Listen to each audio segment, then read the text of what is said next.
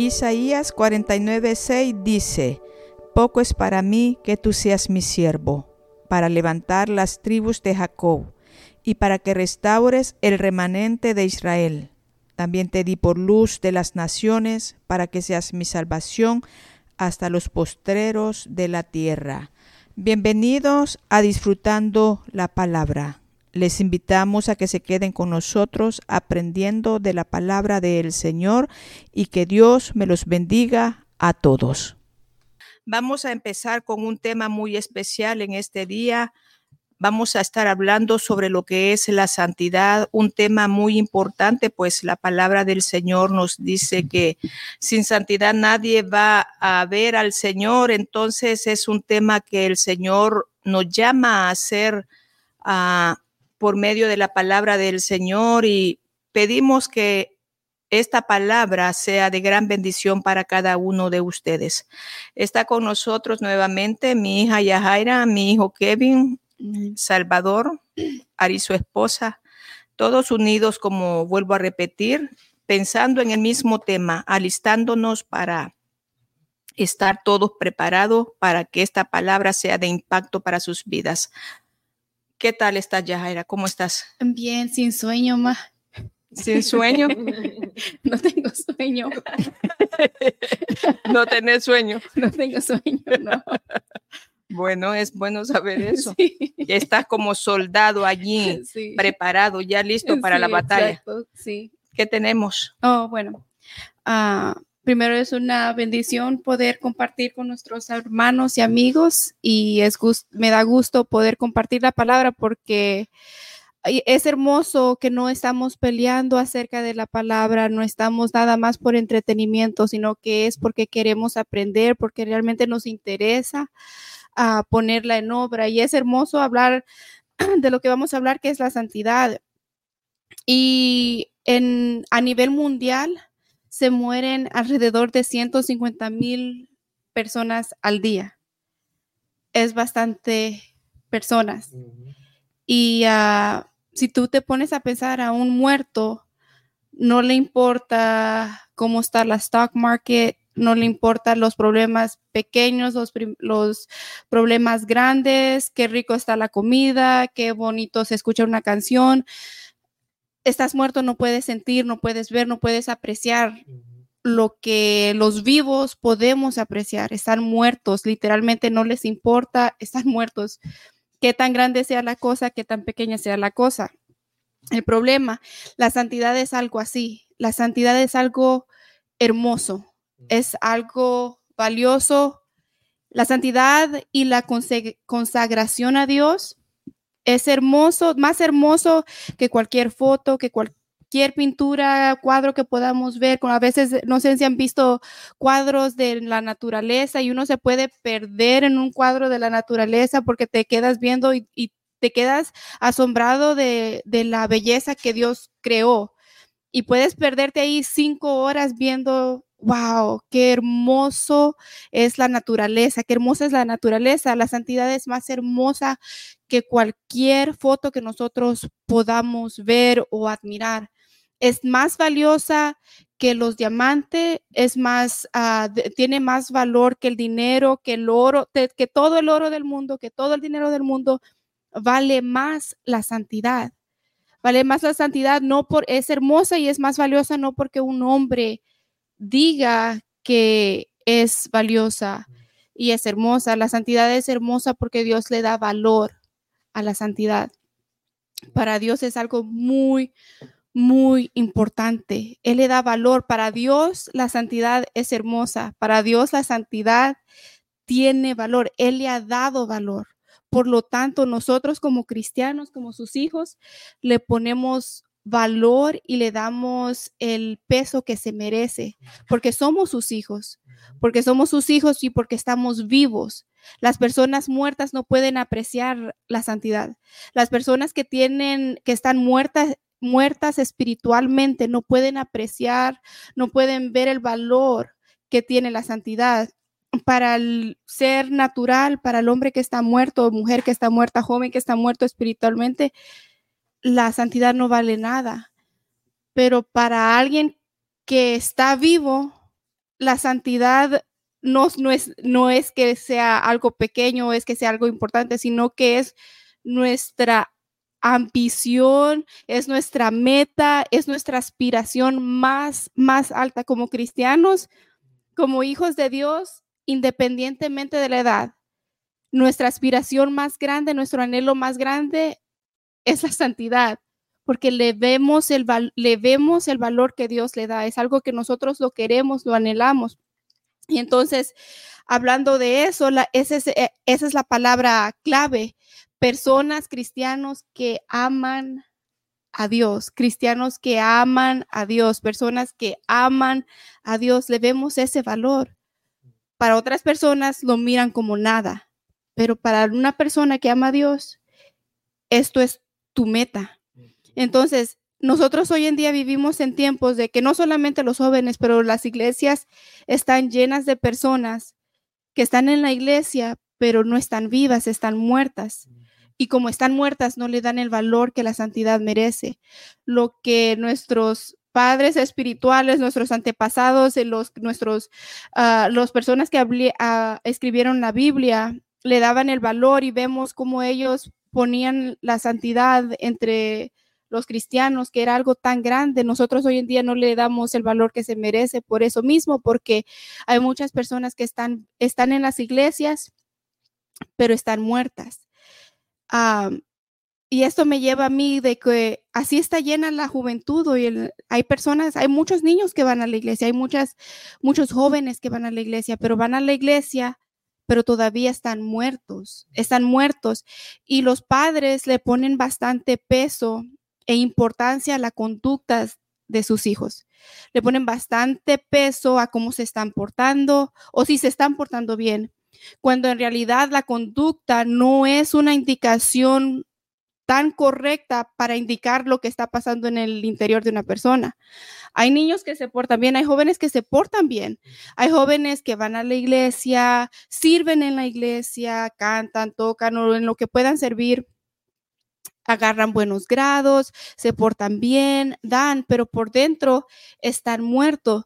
Entonces es importante que cada persona, ya sea grande o pequeña, se examine a sí mismo y se pregunte su por qué por qué sus motivos de ir a la iglesia, por qué sus motivos, por qué se llaman cristianos.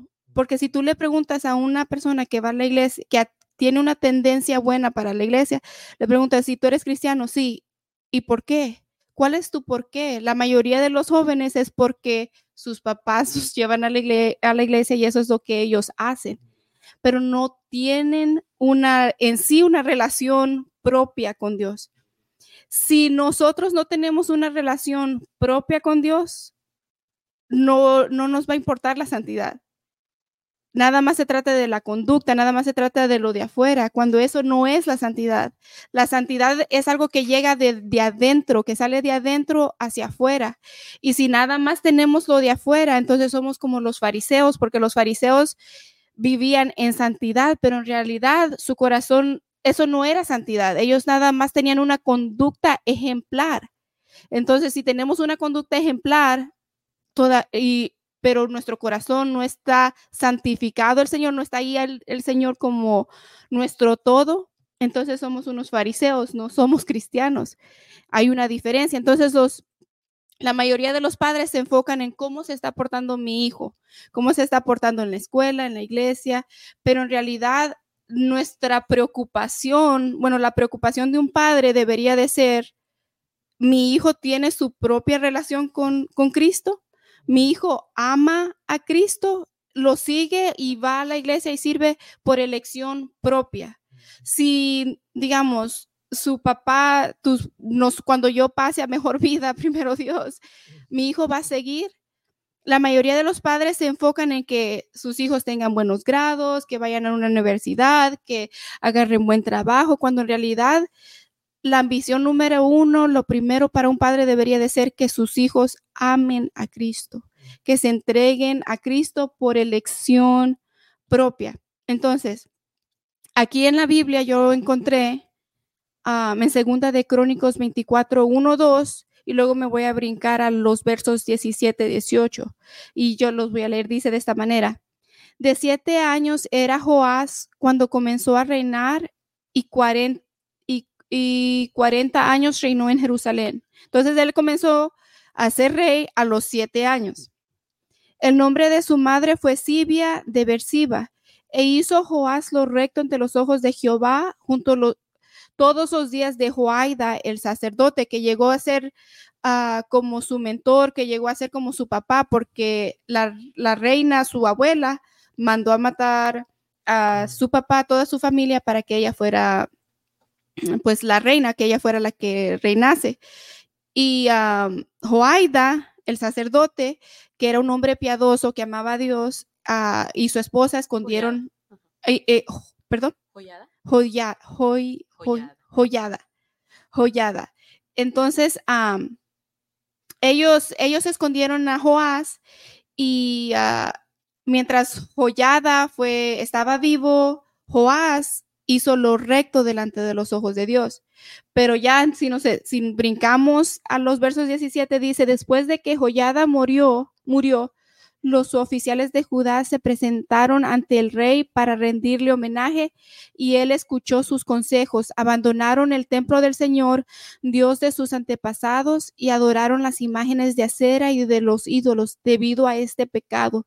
La ira de Dios cayó sobre Judá y Jerusalén. Entonces lo que nosotros podemos ver aquí es a un niño que nunca aprendió a pensar por sí mismo y este es lo que nosotros, en lo que se refiere a nuestra relación con Dios, en lo que se refiere a la santidad y a nuestra vida diaria, es muy importante que nosotros aprendamos a pensar por nosotros mismos, porque la raíz dedica, este, va a dictar todo nuestra manera de vivir, nuestra manera de actuar, nuestra manera de vestir, nuestra manera de sentir, nuestra manera de pensar, eh, tiene que ser nuestra raíz y esa raíz tiene que ser algo profundo que viene de sí mismo, de una convicción que nosotros mismos tenemos.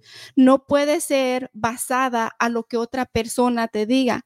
Este hombre se dejaba guiar por los consejos de otras personas. En sí, él nunca tuvo una relación con Dios nada más murió joyada. Otros los vinieron a aconsejar y él se apartó de Dios, hizo lo incorrecto. ¿Qué dice eso? Que él no amaba a Cristo, que no, bueno, Cristo no, pero no amaba a Dios. Eso es lo que pasa con la mayoría de las de las de los niños que crecen en la iglesia y es algo terrible que no, que no amen a Cristo, que no aprendan a amar a Cristo por ellos mismos, que no aprendan a ver la hermosura de lo que es vivir con Dios, de amar a Dios y servir a Dios. Es algo que tenemos que, esa debería de ser nuestra ambición como jóvenes, aunque yo, ya no soy tan joven, pero es mi razón por qué. ¿Cuál es mi razón? ¿Cuál es mi raíz? ¿Es porque lo amo o quiero apartarme del pecado nada más? Porque es lo que yo sé hacer o porque es lo que me dicen que haga. Tiene que venir de nosotros. Y nosotros como, y los otros, que los que son padres, debería ser guiar a los hijos a que ellos mismos amen a Dios y que aprendan a pensar por sí mismos, porque vivimos en un tiempo donde la gente realmente no sabe pensar y no, no quiero sonar ofensiva, pero es nuestra cultura de que nosotros, la mayoría de nosotros nos dejamos guiar por lo que vemos que otras personas están haciendo. Nos dejamos guiar por la, por la cultura, por las, los medios sociales y lo que ellos están haciendo. Es más, la pandemia, esa, esa pandemia que está pasando con los grandes, que porque los grandes también lo viven, desde el tiempo de él, desde el tiempo de Joás, que él hizo lo que le dijeron, no lo que él pensaba, no lo que él sentía, no lo, sino lo que le aconsejaron, ok. Entonces eso lo hacen los grandes también, pero ahora más en día, con las generaciones más, más pequeñas, ellos están viviendo en un tiempo donde ellos realmente se dejan guiar estrictamente de lo que están viendo en los, en los medios sociales. los medios sociales y la cultura es lo que está creciendo a la generación, a las generaciones que vienen, que están más pequeñas. Entonces es algo que está profundo. Sí, y algo que me llamó la atención fue cuando dijiste que nosotros los padres nos preocupamos porque los hijos pues tengan una buena escuela, un buen estilo de vida y no le no nos preocupamos porque ellos realmente se entreguen al Señor se entreguen al Señor, porque de donde va a venir la santidad es del conocimiento que nosotros tengamos del Señor. Cuando la Biblia nos habla sobre lo que es el pecado y lo que no es el pecado, sobre los mandamientos que tenemos nosotros que cumplir, entonces ahí es donde uno aprende a, cuando Dios nos habla en los mandamientos, no matarás, no hurtarás, no adulterarás, no hablarás eh, falso testimonio y tantas cosas ahí es donde nosotros aprendemos, ¿verdad? Lo que es bueno y lo que es malo. Entonces, y el conocimiento que viene, el caminar con Dios diariamente, el saber su naturaleza, que por naturaleza Él es santo, entonces eso es lo que nosotros como padres tenemos la responsabilidad de enseñarle a nuestros hijos el conocimiento del Señor, que ellos aprendan a conocer al Señor, no lo que nosotros les digamos o lo que le dicen en la iglesia o lo que platica, lo que pueden mirar en la televisión, no, es una relación que ellos puedan tener con el Señor. Es bueno enseñárselos como padre, porque esa es la única manera que la santidad empieza a nacer en nosotros, porque empezamos a conocer a un Dios santo, a un Dios que por medio de su palabra nos dice lo que, cómo debemos de vivir, cómo debemos hacer, cómo, cómo el Señor nos enseña a ser diferente a los demás. Entonces, fue un punto muy, muy, muy bueno que dijiste sobre lo que es enseñarle a nuestros hijos el conocimiento del Señor, que es de donde viene la santidad. José, Kevin, ¿tienes algo que decirnos? Sí, pues este yo quería, yo tenía un punto este específico de, de lo que es de, la vida de Solomón, especialmente cuando se habla de los jóvenes. Este, cuando hablamos de los jóvenes, pues especialmente para los hombres, ellos tienen una, una mentalidad, una percepción de lo que es un hombre y este, ellos creen que un hombre es alguien que este, es inteligente, que trabaja bien, este, es guapo, tiene, él va al gimnasio, todo eso, todo eso está bien, pero también creen que un hombre es un hombre que este, tiene un plan de, de tener sus vicios, de, de, de dormir con muchas mujeres, de de que es un hombre rico, que se hace rico rápido, que tiene todas estas cosas que ellos creen que un hombre es. Yo creo que son diferentes causas, a lo mejor de los hombres famosos, de celebrities, a lo mejor también de, las televisiones o películas. Hay muchos hombres, los protagonistas, que ellos em, es un hombre fácil que él fácil y rápido agarra a una mujer o, o él ataca sus problemas y, son fácil para él a, quitarlas. Y yo creo que esto, lo que los hombres, los jóvenes de hoy en día creen que ellos están agarrando es la vida exactamente que Solomón tenía, mm. que los hombres hoy quieren ser, quieren ser ricos y Salomón, él, él en, historia era el más rico hombre, el más rico rey del más rico reino en el más rico tiempo posible de toda historia. Los hombres quieren tener muchas mujeres y Salomón, él tenía mil eran mil, mil, esposas, concubinas y esclavas. Y muchas suegras, imagínense. Y bueno, yo personalmente, yo, yo ni conozco 100 mujeres. Entonces, y aún si yo incluyo a, las mujeres famosas de que ni las conozco honestamente, uh, este, no, yo, yo no creo que ni alcanzo a 100. Entonces, mil es un número muy, muy grande. y hablan que un hombre debería ser inteligente y Salomón tiene, aparte de, es el hombre más sabio, aparte de Jesús en la historia. Y todo esto este, viene, si viene y causa al libro de Eclesiastés y sus once capítulos, que el hombre de hoy en día cree que él quiere vivir una vida y no sabe nada de Eclesiastés. Y aquí lo tengo escrito, que la primer, o es el segundo verso, la primera cosa que este Solomón escribe en Eclesiastés es que, y estas son literalmente sus primeras palabras, es que todo en la vida es vanidad. Y verso 3 del mismo capítulo dice, ¿qué provecho tiene el hombre de todo su trabajo con que se afana debajo del sol?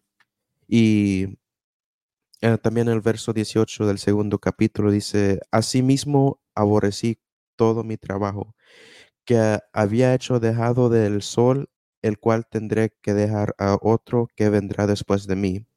Y quién sabe si será sabio o necio el que enseñó, enseñoreara de todo mi trabajo en que yo me afané y en que ocupé debajo del sol mi sabiduría.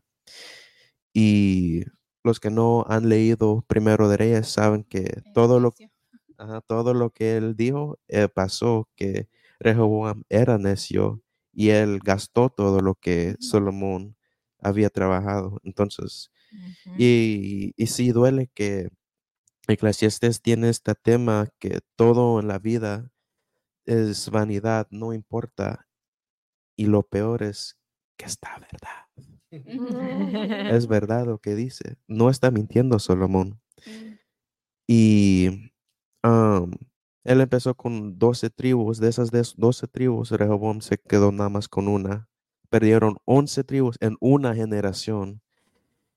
Y es verdad lo que él dice, que lo que los hombres hoy en día quieren, que es las mujeres, los vicios, todo eso es vanidad. Y la vida que ellos creen que quieren o lo que ellos quieren era exactamente lo que él tenía y aún más que ellos realísticamente podrían agarrar. Eh, y esto me trae a mi segundo punto que yo me da temor de la mucho de mucha gente que no saben de Eclesiastés y no saben que el tema de Eclesiastés es de que de todo es vanidad, todo eso. La mayoría, aún los cristianos, nada más se recuerdan de Eclesiastés solamente de que todo, hay un tiempo para todo. Y eso es lo único que saben de Eclesiastés y tendrían una imagen de que, oh, Eclesiastés es algo bueno, es un positivo libro en la Biblia, es uno de los más positivos libros. Este, definitivamente es en el Nuevo Testamento, habla de cosas buenas que van a venir, venir para nosotros, tal y tal. Y ok, pero si eso es el caso, ¿por qué no lo, lees? Claro. Si el libro de Eclesiastés es lo que tú crees que es, ¿por qué no lo lees? Y muchos cristianos están demasiado cómodos y no hay, me, me, da temor cuántas creen literalmente que Eclesiastes están en el Nuevo Testamento, que lo que estaba diciendo de que, de que Solomón está diciendo de que todo es vanidad, ¿cómo eso va en la Biblia? No, hay toda la Biblia que dice la vida es buena, todo esto, y luego hay eclesiastés. Es como, no, hay algo que no está como lo demás aquí. Y hay muchos que no conocen la Biblia, no están en un lugar que ellos viven una cristiana, una vida cristiana light o dietética, como la coca dietética. Yo soy un big fan de eso, pero no soy un big fan de vivir una vida cristiana diet o coca cero, cero cristianismo, eso no, eso no trabaja. Y hay muchos cristianos que son más grandes fans de un equipo de, de fútbol o de, que son mejores fanáticos de los Cowboys que fanáticos de Cristo. Y eso es un grande problema, especialmente con los jóvenes, pero también aplica a todos. Sí, muy sabio todo lo que has dicho, Kevin. Felicitaciones. El Señor te usó de una manera muy bonita y poderosa y, y tenés razón ah, cuando decís que el deseo de los hombres y mujeres de este tiempo es todo lo que Salomón tenía. Y al final del libro de Eclesiastés dijo que todo era vanidad de vanidades, que lo único que, que valía era el, el conocer a Dios, el guardar sus mandamientos, que ese era el todo de la vida. Imagínate qué gran palabra la que dijo Salomón, porque es una gran verdad. Es una gran verdad lo que dijo Salomón. Eh. Después de darle vuelta a todo, llegó al principio otra vez. El micrófono. Sí. sí. este, pues como decía Kevin, ¿verdad? en, en Eclesiastés todo es vanidad y, y aunado a esa vanidad el deseo de tener, ¿verdad? ¿Y qué es el deseo de tener? Pues el deseo de o la tristeza por no tener, que es la envidia, ¿verdad?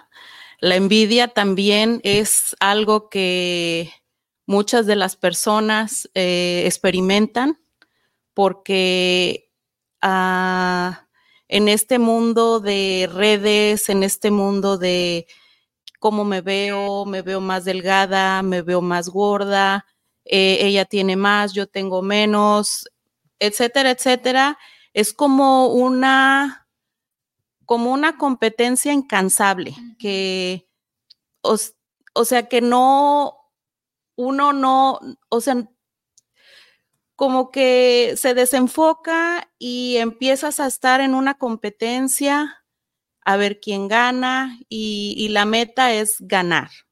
Entonces, eh, yo me fijaba en la vida de, de José de José en Génesis, eh, si se pueden ir a su Biblia, de, de eh, no ustedes, o sea, que las personas que nos están eh, mirando, ¿verdad? de Génesis 29 al 40 habla de la vida de José. Y pues de acuerdo a la vida de José, él tenía una familia disfuncional, una familia donde su, su madre, ¿verdad? su, su, madre fue estéril por mucho tiempo y su padre tuvo dos, eh, dos esposas y dos concubinas, entonces tuvo madrastras, ¿verdad? De las cuales eh, él convivió con ellas y, hubo un momento donde, donde tuvo que soportar, ¿verdad? El que no lo trataran bien, que, ¿verdad? ¿Por qué? Porque su padre se había enamorado de, de su, o sea, de Raquel, pero el papá, o sea, el suegro, le dijo que se tenía que casar con la primera hija, que era Lea, su primera hija. Entonces, Lea eh, tuvo envidia cuando, cuando Raquel, se, cuando José se enamora de Raquel. Y bueno, perdón, Jacob se, se enamora de, de Raquel y, y, Lea pues no estaba ni casada, eh, quería, ¿verdad? Este, ser correspondida y pues él se había enamorado desde la menor. Entonces, José como hijo de Raquel eh, pasa, sufre todo lo que es eh, una problemática que ya existía entre las madres, entre las concubinas madres, este, eh, de todos, de, perdón, de lo que son sus hermanos, ¿verdad? Tuvo 11 hermanos, José tuvo 11 hermanos que son las dos, o sea, las en total son las 12 tribus, ¿verdad? Y pues de ahí em, ese tema de lo que es eh, la vanidad, la envidia, eh, se, une mucho a lo que es, eh, sí, a lo que es este, cuando, cuando, cuando el padre aparta a José, sí. Ajá, el padre aparta a José para que cumpla su propósito y para que él pueda cumplir, ¿verdad? Todo lo que él necesitaba hacer y todo lo que necesitaba decir, ¿verdad? Sí, tienes este, razón. Ok. Sí, tienes razón. Sí. Este, continúa, por favor. Sí, así es. Entonces, sí, retomando un poco lo que querías, querías tú compartir algo con lo que dijo, con lo que dijo Ari. Y sí, complementando lo que dijo Kevin. y por eso es lo bueno de ser el último. Puedes complementar de todo. No, complementándolo con lo que dijo, lo que está platicando Ari, eh, es un tema que también voy a tocar yo, hablar de José también, y complementando con lo que dijo ella, hay mucho tema de qué hablar de, de, la familia, desde las tribus, mucha profecía también en el futuro, pero en este momento como vamos a hablar, o el punto es hablar de la juventud y del hombre, ya, ya pasando la juventud, manteniendo la santidad, entonces uh, vamos, quiero, quiero, quiero hablar de, de, cuando llega este Jacob y dice la palabra en Génesis 37, en versículo 1, que dice, que habitó Jacob en la tierra donde había morado su padre, en la tierra de Canaán. Y esa palabra de habitó quiere decir con que se asentó. Se asentó en un lugar donde vivía, este, había, había vivido Abraham. Y se fue a sentar, pero esa palabra asentar es muy, eh, tiene un significado muy grande en lo que es todo el entorno, todo lo que está pasando aquí con esta familia, como dijo Ari, de, de, las, de todos los hermanos, la familia que estaba pasando y de lo que venía viviendo este Jacob eh, en el pasado de una lucha tras lucha, de como joven se mantuvo y todas las luchas que tuvo al llegar a este punto donde dijo, donde dice la escritura, y, llegó y habitó Jacob en la tierra y se asentó Jacob, él continuó viviendo ahí en, en, en, en la tierra de Canaán, como diciendo, ya trabajé todo este tiempo, ya pasé por ese problema, por la oída de Saúl, oyendo acá, trabajando siete años, más otros siete años, este, enfrentándome a mi hermano de regreso, enfrentándome a mi suegro, todo ese, todo ese problema, él dice, ya llegó y se, me asiento aquí, como diciendo, por eso te platicaba lo de Génesis la semana pasada, de que piensa uno que llega a un punto en la vida que se acaba el trabajo. Y aquí es lo que está diciendo Jacob y, me, y se asentó como diciendo, voy a disfrutar en este momento y se asentó como diciendo no voy a trabajar más, voy a, aquí me voy a sentar y aquí se va a reproducir las, mis hijos, este, sus hijas y todo. Y, y, y, aquí es donde empieza el trayecto de, de, lo que hablaba Ari de este José, porque se asentó, pero no sabía lo que iba a pasar porque venía José.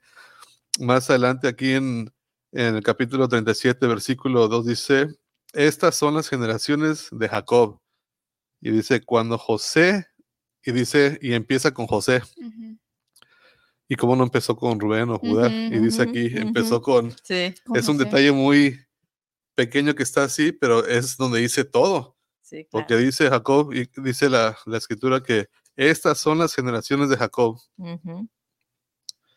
Y empieza con José. Porque como dijo Ari, es este, es, su mamá fue Raquel, la que amaba a Jacob, y era cuando se murió, cuando ya están en este lugar ya se había muerto Raquel. Entonces, en cierta manera, hay muchas emociones encontradas con, con José, porque era el hijo de su amada y era su varón que le hacía lo que hablaba eh, lo que hablaba este Kevin, de que como hijos en una iglesia a veces no se les pone atención o se les debe de poner atención para que crezcan en santidad. Claro.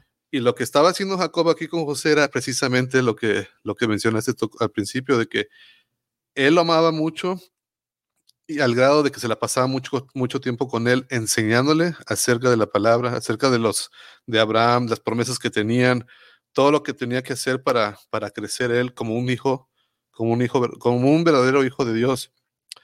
Entonces, por eso se tiene este, este concepto de que comenzó diciendo aquí acerca de José, y no, no como Rubén o Judá, sino comenzó diciendo, y estas las generaciones de José, de, de Jacob, y luego empieza narrando cuando Jacob tenía 17 años.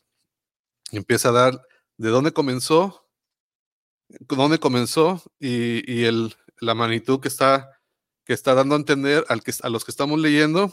Y más adelante podemos ver que comprobar con la misma palabra que así fue, porque dice: Estas son las generaciones de José cuando tenía 17 años de edad. Él solía pastorear, o sea, trabajaba también duro, pero obviamente que era un consentido del papá.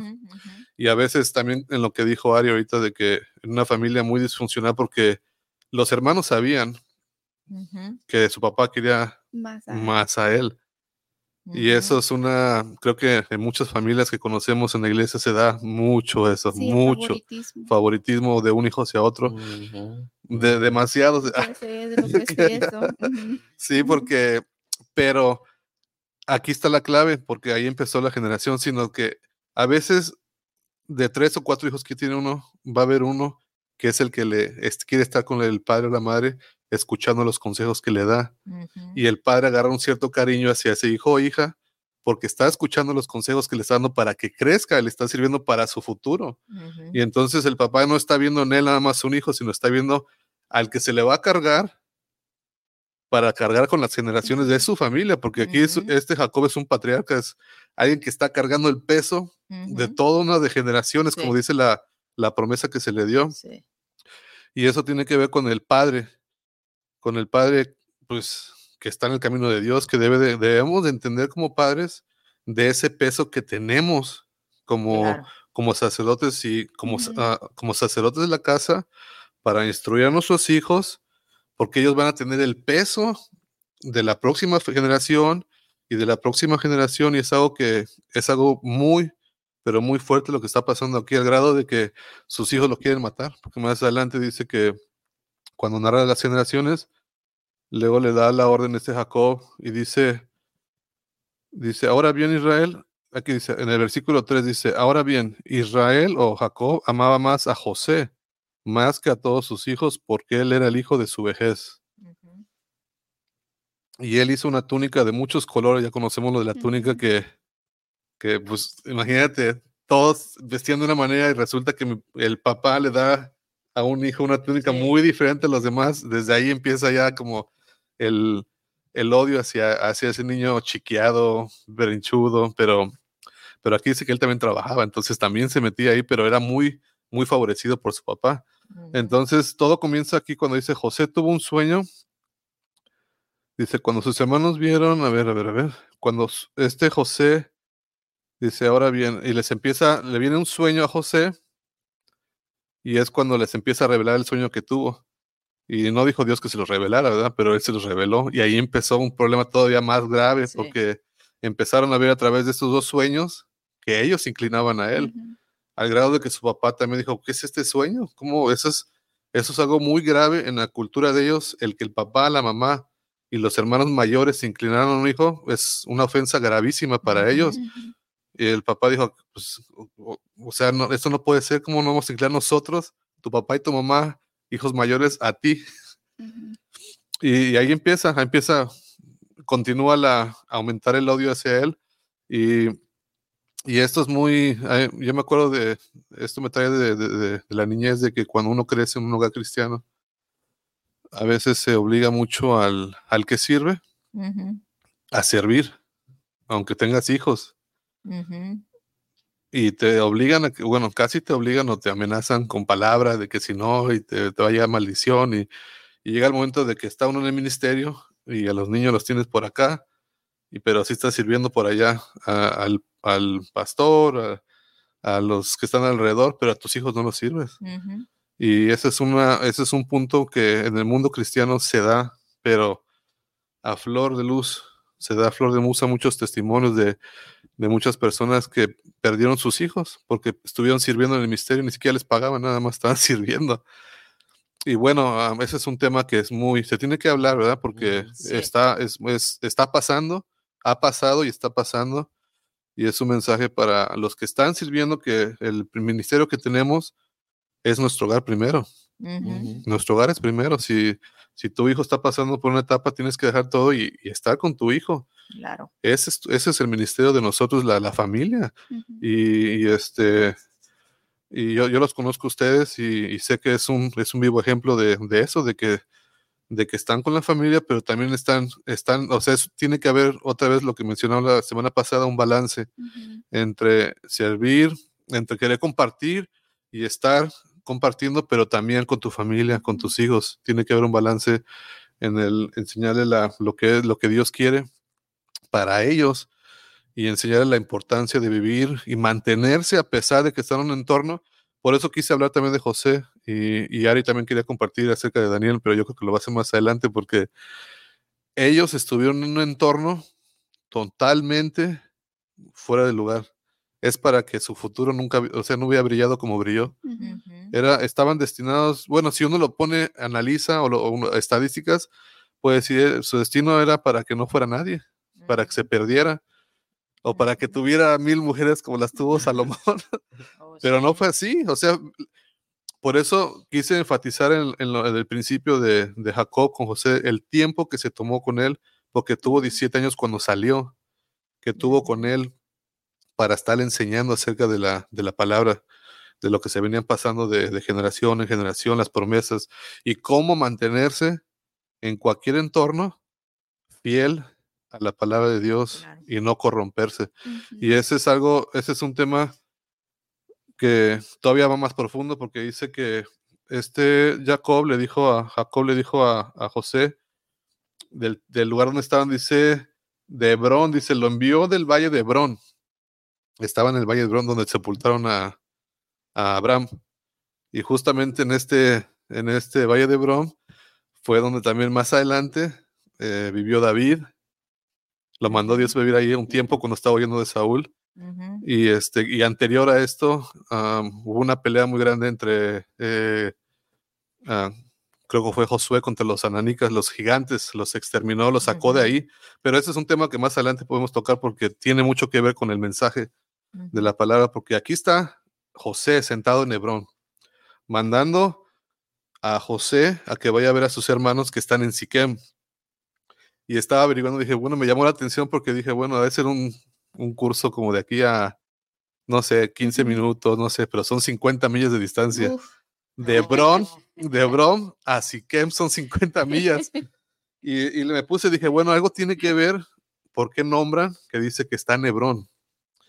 Entonces estuve ah, viendo la, el significado de, de, Hebrón y quiere decir un, lugar donde, de, quiere decir liga o asociación o un lugar conjunto, un lugar donde hay una alianza, donde, donde las familias se, se, se hacen, este, se hacen muy cercanos, porque ahí estuvo Abraham, este, ahí estuvo, ahora regresa a él como familia, ya como tribus, ya es donde se afianzó y donde recibió él la palabra para poder salir. Entonces está saliendo él de un lugar, de un lugar de, seguridad, por decirlo así, o de, unión, o de, sí, de unión, en donde él se desarrolló y de ahí lo manda a su papá a que vaya a buscar a sus hermanos para que le den cuenta de ellos y se va a Siquem. A 50 millas de distancia, bueno, aquí en carro hacemos una hora de aquí a McKinney, más o menos son, creo que 50 millas, pero caminando. Oh, sí. Y luego no es una, no es una, no era una, un terreno así recto, así bonito como tenemos ahorita, era subir, bajar, eh, oh. nada, nada fácil, nada fácil. O sea, él empezó a sus 17 años y a empezar a enfrentar las cosas desde ese momento. Salió de ese momento, igual que Jacob, cuando hablábamos de que, salió del pozo para ir allá, está pasando lo mismo con este, con este José. Y lo vemos también con David, porque él también en su juventud estuvo, no, no lo querían sus hermanos tenía muchos problemas con sus hermanos porque también se dice, él mismo dice que nació en pecado porque se dice que su mamá lo había, era papá de otro y bueno, en fin, por eso no se querían los hermanos, no lo querían a él. y resulta que de niño lo ungen como rey, bueno, no de niño, de joven lo ungen como rey. Y dicen, ¿cómo va a ser este rey? Entonces, o sea, hay una similitud muy grande ahí y muy diferente porque José se mantuvo. Y, y este, en David salió la naturaleza que tenía dentro porque en la palabra dice que no tuviera muchas mujeres. Eh, oh, claramente lo dice, pero él sí las tuvo, igual que, que Salomón. Y se decía que era para conservarla, pero clarito decía la palabra, no tengan muchas mujeres. Y ellos la tuvieron y José no, José sí la tuvo, ah. José se mantuvo. Él pudo haber hecho lo mismo que, que hizo su, su abuelo, lo que hizo. Era normal. Era normal, porque él creció, es lo que dices tú, o sea, eh, Salomón tenía, el ambiente que creó Salomón fue como ahorita yo creo que en Dubai que todo es así, los taxis son Lamborghinis, son puros carrazos. Toda la gente que crece en ese ambiente para ellos es normal, es, es, es, ah, exuberante de que, eh, no sé, todo muy, muy, muy, muy grande. Entonces, fácilmente, él también pudo haber crecido. Bueno, mi papá tuvo mujeres, pues yo también. porque no puedo tener dos y concubinas y tal, tal, tal? Pero no, él fue instruido y se mantuvo, él escogió y creo que esa es el, una de las claves que tenemos que tener, que él escogió mantenerse fiel a la, a la santidad, al, estar apartado. Y casi era tradición en la familia, porque también era Isaac con Abraham que tenían concubinas y más, más que una esposa. sí, porque se, se murió su, su, primera esposa, luego se volvió a casar. Y sí, o sea, era algo que, que se dio, pero él no, él se mantuvo. Y vemos más adelante bueno, se fue a Siquem y Siquem quiere decir cargar sobre él. Fíjate cómo empieza a armar el rompecabezas de, de, lo, que, lo que hablamos al principio, de cómo Jacob lo instruye a él, porque sabía que en él se iba a cargar el peso de todo lo demás y empieza a descifrar las zonas donde está caminando y donde está yendo, lo que está pasando, lo que va a pasar con él. Lo empieza a entrenar esos lugares para el momento para llegar a ese momento que ya su padre sin saber, bueno, yo creo que él lo vio que era un hombre, un, joven que le gustaba y obedecía y hacía las cosas y le gustaba, porque desde chico uno se da cuenta, bueno, eh, él se va a mantener, él es muy firme, o tú como mamá te das cuenta con cada uno de tus hijos, bueno, él tiene este carácter así, así, así, te das cuenta quién es firme y quién no. Y, se enfocó con él y, le dio porque dijo, este, este va a ser. Y bueno, y se fue a Siquem y no lo encontró ahí. Y dice que se encontró un varón y todavía el varón le dice, no están aquí, como diciendo, regrésate. Pero dijo, no, pero se fueron para allá. Todavía había 15 millas más adelante todavía. O sea, Hebrón está aquí y está Siquem y luego más arriba está hacia el, hacia el norte. Eh, este, ¿cómo se llama? Dotán. Y luego Dotán quiere decir dones o cualidades. O sea, ahí fue donde Dios ya lo empezó a entrenar con esos por ejemplo, con la paciencia, porque ahí fue, en ese lugar fue donde, donde se encontró con los hermanos y luego los hermanos dijeron, ahí viene, vamos a, vamos a matarlo, vamos a matarlo. Y ya fue donde intercedió Rubén y dijo, no, ¿cómo vamos a hacer que no esté la sangre de él? y, y, bueno, entonces decidieron echarlo a un pozo. Al principio, acuérdate, Jacob era un pozo, pero con agua. Acá dice un pozo y luego dice un pozo vacío. O sea, lo metieron a ese pozo donde llegó, a, Dotán. Sí. Donde quiere decir dar o consagrar con ciertos dones. Lo mete a ese pozo. Quién sabe qué habrá en ese pozo. No creo que estaba limpio. Pudo haber habido escorpiones. No sé, algo, pero no era un lugar muy, muy cómodo. y, lo tuvieron ahí. Y en ese momento, ¿qué puede estar pensando un joven? O sea, un joven, cuando se, eh, se les deja en un momento difícil, cuando están pasando de, de niños a jóvenes. Sí, claro. que es un momento oscuro, porque es un momento oscuro, que, que, se están, igual en las mujeres, hay, hay cambios eh, en, el, en el cuerpo, en la mente, en cómo voy a actuar, cómo voy las cosas, ya no soy un niño, ya soy un hombre, ya soy una mujer, y, bueno, empieza a haber un, un, momento en la oscuridad que tuvo José ahí, en donde se tuvo que enfrentar con todo eso, y tuvo que sacar lo mejor, porque aquí no se narra si se forzogió, si gritó, no dice nada, a veces que lo agarraron, le quitaron la, le arrebataron la túnica y lo aventaron al, pozo. O sea, lo aventaron a, a, la oscuridad y arréglatelas como puedes y, y, a ver qué haces, porque deseamos la muerte hacia ti. Y lo que vemos es de que el mundo así es, el mundo te desea la muerte, a, los hombres los quiere con las redes, con todo lo que hay, los quiere, los quiere dominar, los quiere acabar a como dé lugar. Claro. Y lo que vemos aquí es que él estuvo en un momento oscuro y aún en ese momento, cómo lo mantuvo, cómo se mantuvo él fiel. Yo imagino que debe estar orando, debe estar orando, orando, orando.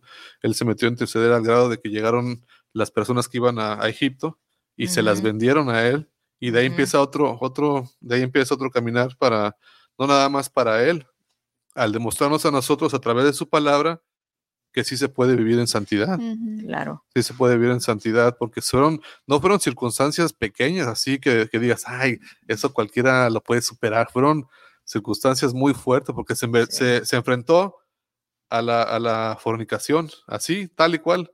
No fue que él lo buscó. Oye, sí, la, la, mayoría de nosotros pecamos en circunstancias ideales. Imagínate si pasáramos lo que. No, es algo fuerte. Lo que es algo, pasó. Y, y algo, algo, que me préstame la guitarra un, ratito, pero fíjate que algo que, que, me, que me pongo a pensar justamente en este momento es como José sí pudo mantenerse, pero Salomón no. Y venía de la misma. Pero podemos ver un detalle. con, con Salomón no creció Salomón cerca de David como creció José cerca con Jacob. de su padre, sí. Entonces podemos ver dos padres pero aún así, mira, porque por ejemplo, en los proverbios él dice los consejos de mi padre, entonces en algún momento David lo, aconsejó y aún en los proverbios, o sea, la mamá también lo aconsejaba. La mamá, Seba, Ajá, también lo aconsejaba, entonces es, ah, yo creo que es algo porque algunos sí lo siguen y porque otros no. Pero cómo se mantuvo de firme este José es, un hombre extraordinario. Él y, él y Daniel. Para mí, Daniel. Cómo pelearon en contra de todo. la corriente. O sea, fue un enfrentamiento cara a cara con, el, mal, con el más alto grado que, conozcamos del mal. Porque fue lo más alto. Fueron estaba a nivel de principado. Está él con, con el delante de Potifar y arriba de Potifar estaba el faraón porque empecé, él vivió con Potifar, pero otra cosa que le quería resaltar aquí muy importante es de que cuando uno se mantiene fiel a Dios en santidad, fiel en, en todo aspecto, como Dios lo prospera en todo lo que hace. porque en todo lo que hizo, Dios lo puso sobre, lo puso como cabeza y no por cola, en todo. Sí. Y, y lo vemos este, también en, en Daniel, cómo él se mantuvo. Sí ante toda circunstancia, la muerte estaba ahí a, flor de piel. Sí, pero fíjate, volviendo otra vez a, tocar la guitarrita, algo que, que, me llama a mí la atención es, uno se propone la, santidad porque dice la Biblia que Daniel se propuso, se propuso no contagiarse con los del mundo, no contaminarse con los del mundo. Entonces, ¿Será que la santidad viene del corazón? Es que es una elección de cada quien, por ejemplo. Bueno, algo que quería añadir con José era que también eh, el favoritismo era algo en la familia también, aparte de, del, de aparte de, de, era la esposa de Isaac, era Rebeca, sí. Rebeca tenía el favoritismo con Jacob en contra de Saúl y luego Jacob tenía el favoritismo de José en favor de los demás. Ajá. Y entonces, Pero José tampoco, José no tenía eso. en el capítulo 48 habla que Jacob trata de bendecir a los hijos de José y los tiene cruzado. Y José le trata de, de, corregir. porque es, ver, e, es el correcto de que el, mayor. tiene que ser, agarrar sus, sus bendiciones. Y, tiene que ser el mayor. No, pues está bien también como lo hizo los demás. Pero él, corrige a, Jacob y él está, él está por supuesto a, bendecir al, al, menor por alguna razón, pero también no, no necesita lógica lo que él está haciendo ahí. Está muy bien lo que él hace y mi mamá también debería, debería hacer lo mismo, ese, es un llamado para ti, Lorena, y, Miguel y Lorena. Pero quiero, quiero volver nuevamente al punto. Eh, la santidad está en el corazón, sale del corazón. Es algo que uno se propone. Ese va a ser un buen tema para que lo dejemos para la próxima semana. ¿De dónde viene la santidad? ¿Verdad? Ese quiero que lo escribamos y lo vamos a, lo vamos a profundizar el próximo viernes, porque sí, es, es un tema. Hay personas que quieren, pero no pueden. ¿verdad? No toda la gente quiere ser mala. Hay personas que quieren ser buenas, quieren hacer las cosas bien, pero no pueden. Mm. Entonces, ese va a ser un tema que lo vamos a dejar. Apúntenlo allí en su, en su calendario, que lo vamos a dejar para el próximo, para el próximo domingo para desarrollar muy bien ese tema. Nada más para terminar. Para el próximo viernes, sí. sí. Cinco versículos más. No, no, quería, 30 minutos más. quería enfatizar la edad que, que salió de 17 años y al, a la edad que, que ya estuvo ahí uh, como a cargo de, del segundo del faraón, que eran tenía 30 años, entonces más o menos fueron, cuando vio a sus hermanos, tenía, pasaron como 22 años.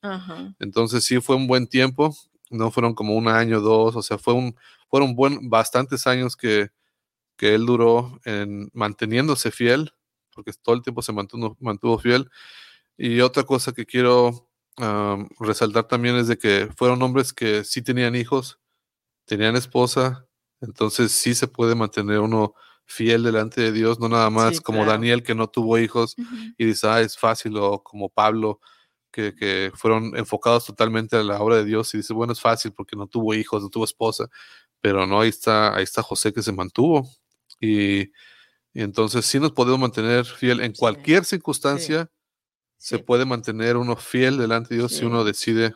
Y si uno se, como, como decían ahorita, de que si uno lee eh, lo que uno necesita hacer para hacer el bien, creo que sí lo puede lograr. Si tiene la, lo, lo, que necesita uno para... Como, eh, siempre nos han dicho, no hagas esto, no hagas lo otro, pero nunca nos dicen qué debemos de hacer.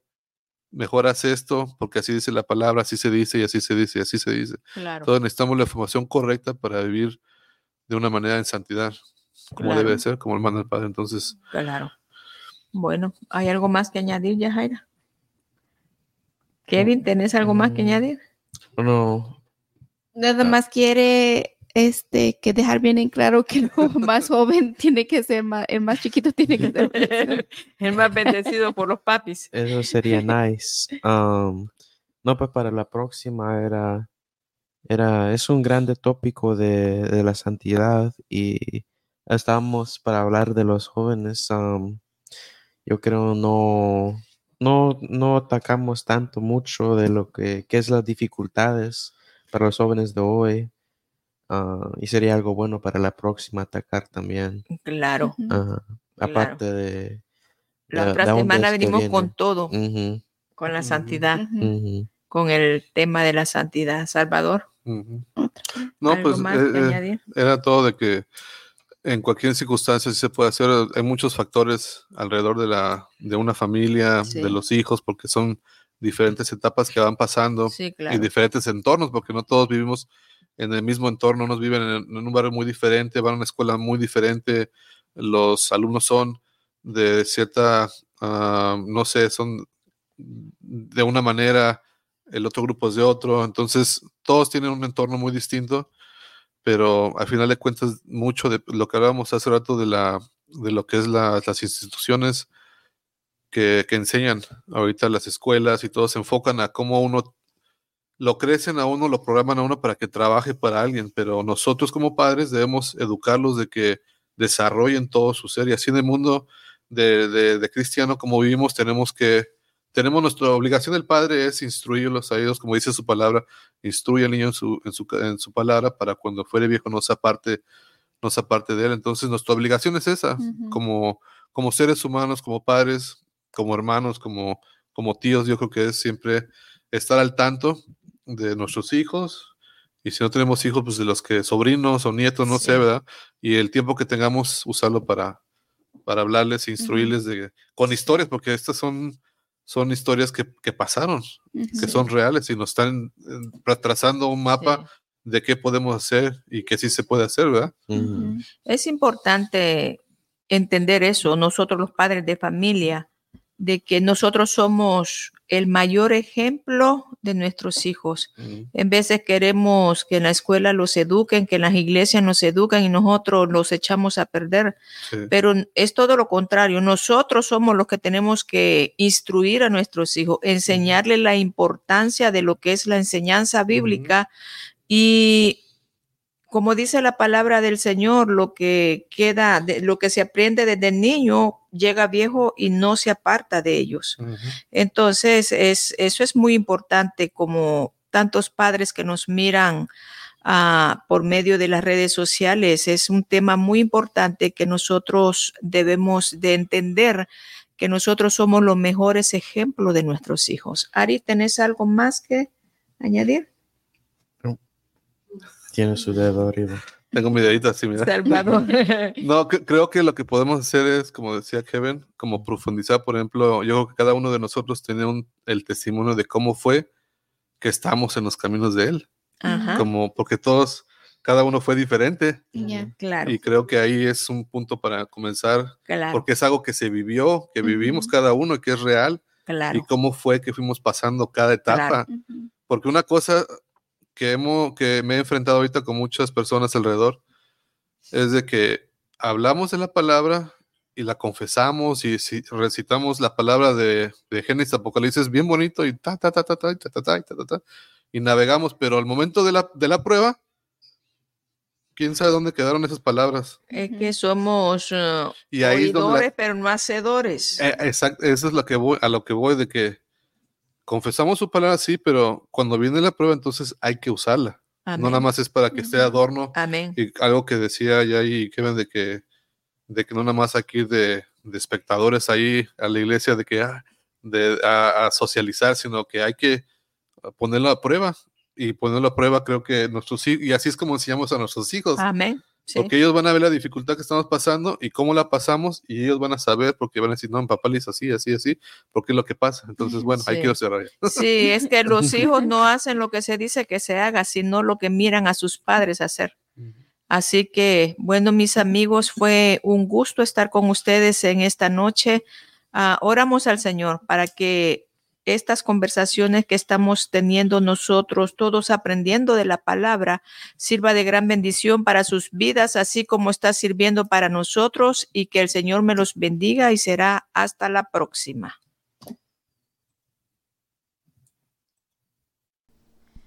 Bueno, mis amados, esto ha sido todo por el día de hoy. Esperamos que les haya servido de gran bendición y que juntos hayamos aprendido de la palabra. También nos pueden encontrar en vivo en YouTube como Victory Church Lorena Arias y en Facebook como Lorena Aria y Victory Church. Así que el Señor me les bendiga a todos.